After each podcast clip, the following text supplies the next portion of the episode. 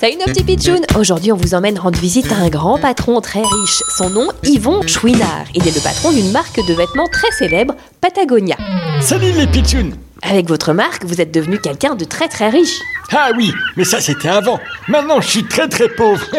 Ah bon Bah comment ça se fait Vous avez tout perdu Vous avez joué en bourse Perdu vos actions En général, c'est ce que font les grands patrons. mais non, pas du tout. J'ai donné tout ce que j'avais. Comme ça, fini. J'ai plus rien. Ah bon Mais vous l'avez donné à qui À la planète, voyons, la seule chose qui compte vraiment.